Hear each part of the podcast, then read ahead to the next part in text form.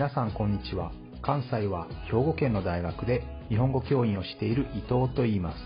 このプログラムでは日本語を学習中の皆さんに毎週1つか2つニュースを選んでその中に出てくる言葉や日本の文化、社会、歴史に関わることをお話しします。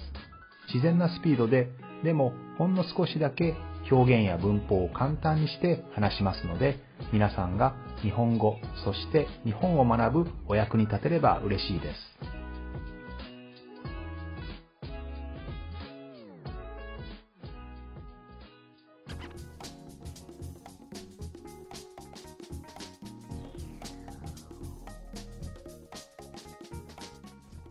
新年早々少し物騒なちょっと怖い話ですけれど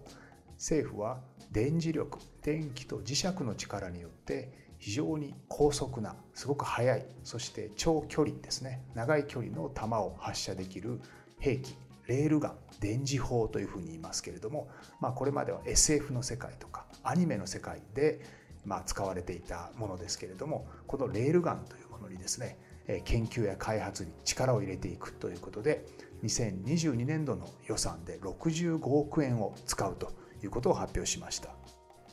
このように日本がレールガンの研究に力を入れ始めたのはですね日本の周りの国々が最近極超音速兵器音速の5倍とか6倍とかそういった速さで飛んでくるそういった兵器ですね、まあ、武器をたくさん開発しているということで、まあ、日本がミサイルで防衛するのがなかなか難しいということで新しい形の防衛国を守る方法としてレールガンに注目をしているということですねただこの技術はなかなか開発するのが難しくて日本よりも先に研究をしていたアメリカはですねすでに研究を中止しています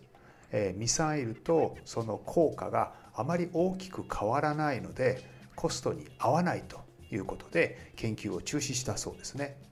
まあ、今日はですね、まあ、こういうちょっと物騒な怖い話をしたいわけではなくて何か新しいものを作り出す今までと全く違った技術発明ですね、まあ、そういったことについて少し話をしてみたいなということで、えー、日本人の発明ということに注目をしてみたいと思います。日本人の発明したもの、まあ、たくさん有名なものはありますけれど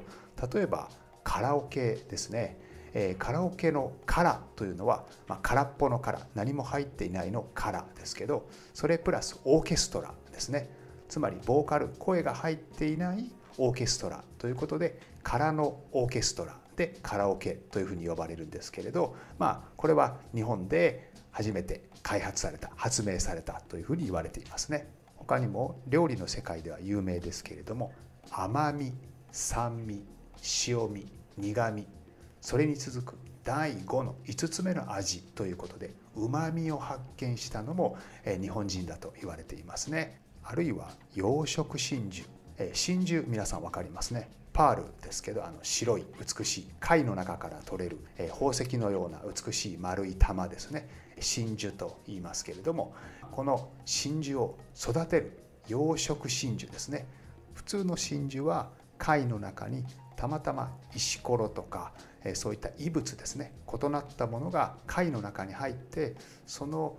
異物がですね体の中で痛いので入って痛いのでいろいろな液を出してですね液体を出してそれを包んでいくんですね。それを包んでいくことによって美しい白い丸い玉が出来上がるんですけどこれが真珠ですよね。これをですね人工的に作るということで、えまあ、その技術に成功したのが、え三木本さんという人ですね三木本幸吉さんという人ですけどこの人は真珠王というふうに呼ばれたんですよね。まあ、こんなふうにですねまあ、日本で発明されたあるいは開発されたものっていうのはたくさんあるわけですけれども今日はちょっとその中でインスタントラーメンについて少し話してみたいと思いますね。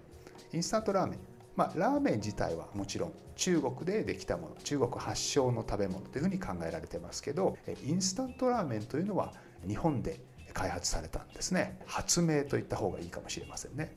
安藤桃福さんという人が発明をしました。今でも有名ですけれどチキンラーメンですよね。お湯を注ぐだけでできるラーメンということでこのチキンラーメンというものを作ったのはこの安藤桃福さんですね。当時の日本というのは第二次世界大戦に負けた後ですから食料も十分になくですねアメリカから余剰小麦アメリカで作りすぎた小麦を大量に輸入をして、まあ、その小麦でですねパンやビスケットを作っていたわけです。それを人々は食べていたんですけれどこの安藤さんはですねせっかく小麦が入ってきて日本人は麺類ですね麺類が大好きなのにどうして麺類を作らないんだろうかというふうに考えたわけですね。それもみんながこの時代というのはですねちょうど共働きの時代核家族が増えた時代ですので、えー、みんなが働きに出ている忙しく過ごしている時代ですよねそういった時にもっともっと簡単に作れるラーメンというのを余っている小麦で作れないかというふうに考えたのがこのインスタントラーメンの最初の発明のきっかけになった出来事だと言われていますね。このたくさんある小麦でですね日本人が大好きな麺類ですね。ラーメンとかそばとかえそういったものをもっと作りたい。しかももっと便利で長期的に保存ができるようなそしてかつ美味しいラーメンを作りたいということでこのインスタントラーメンの発明に取り掛かったわけですけれどもこれなかなか面白いんですよね。麺を長い間保存するためには水分ですね。水があると腐ってしまいますのでこの水を完全に抜いてしまう必要があるんですね。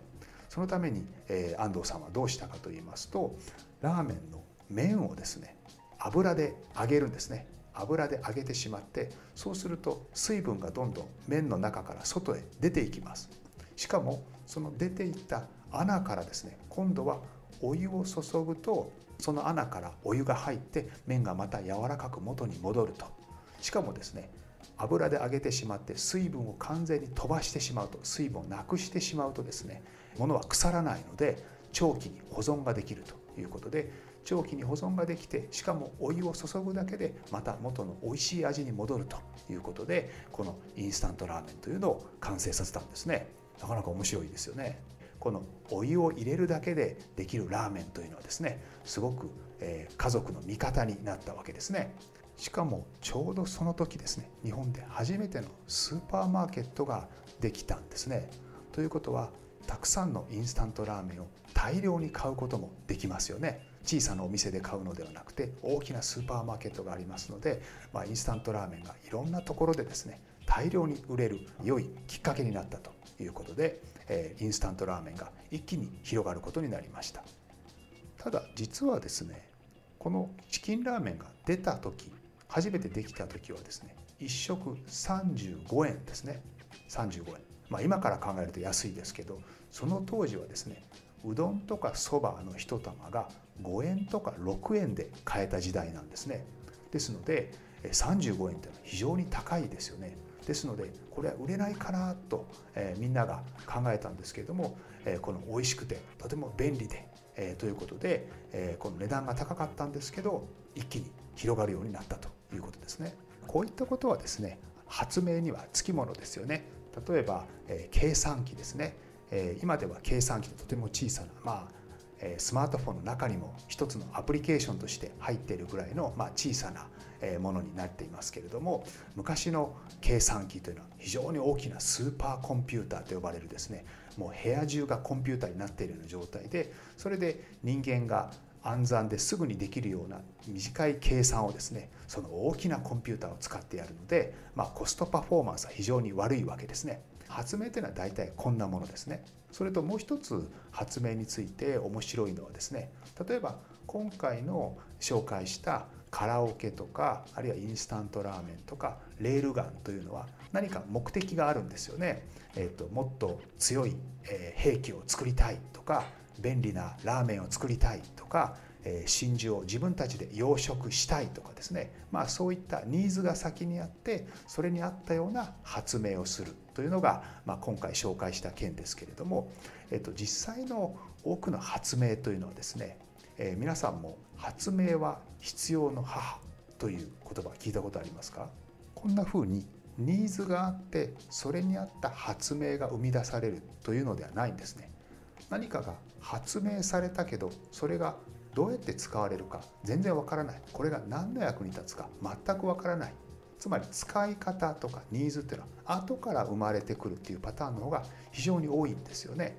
えよく必要は発明の母という言葉をがありますよね。えまあ、つまり誰かが必要とするもの必要とすることがあってその必要なものに対して発明が行われるので必要は発明の母というんですけれども実際にはですね発明は必要の母と言われるわけです。これどういうことかと言いますと何かを発明するとその発明を使って何かあこんなことできるんじゃないだろうかこの発明を使ってこういうことも可能になるよねという形で新しい必要性新しい使い方が生まれてくるということで発明は必要の母の方が実は正しいんじゃないかと言われているわけですね。まあ有名な例で言うとエジソンですね。エジソンの蓄音機分かりますか？音を録音できる機械ですね。これを初めてエジソンが発明した時にはですね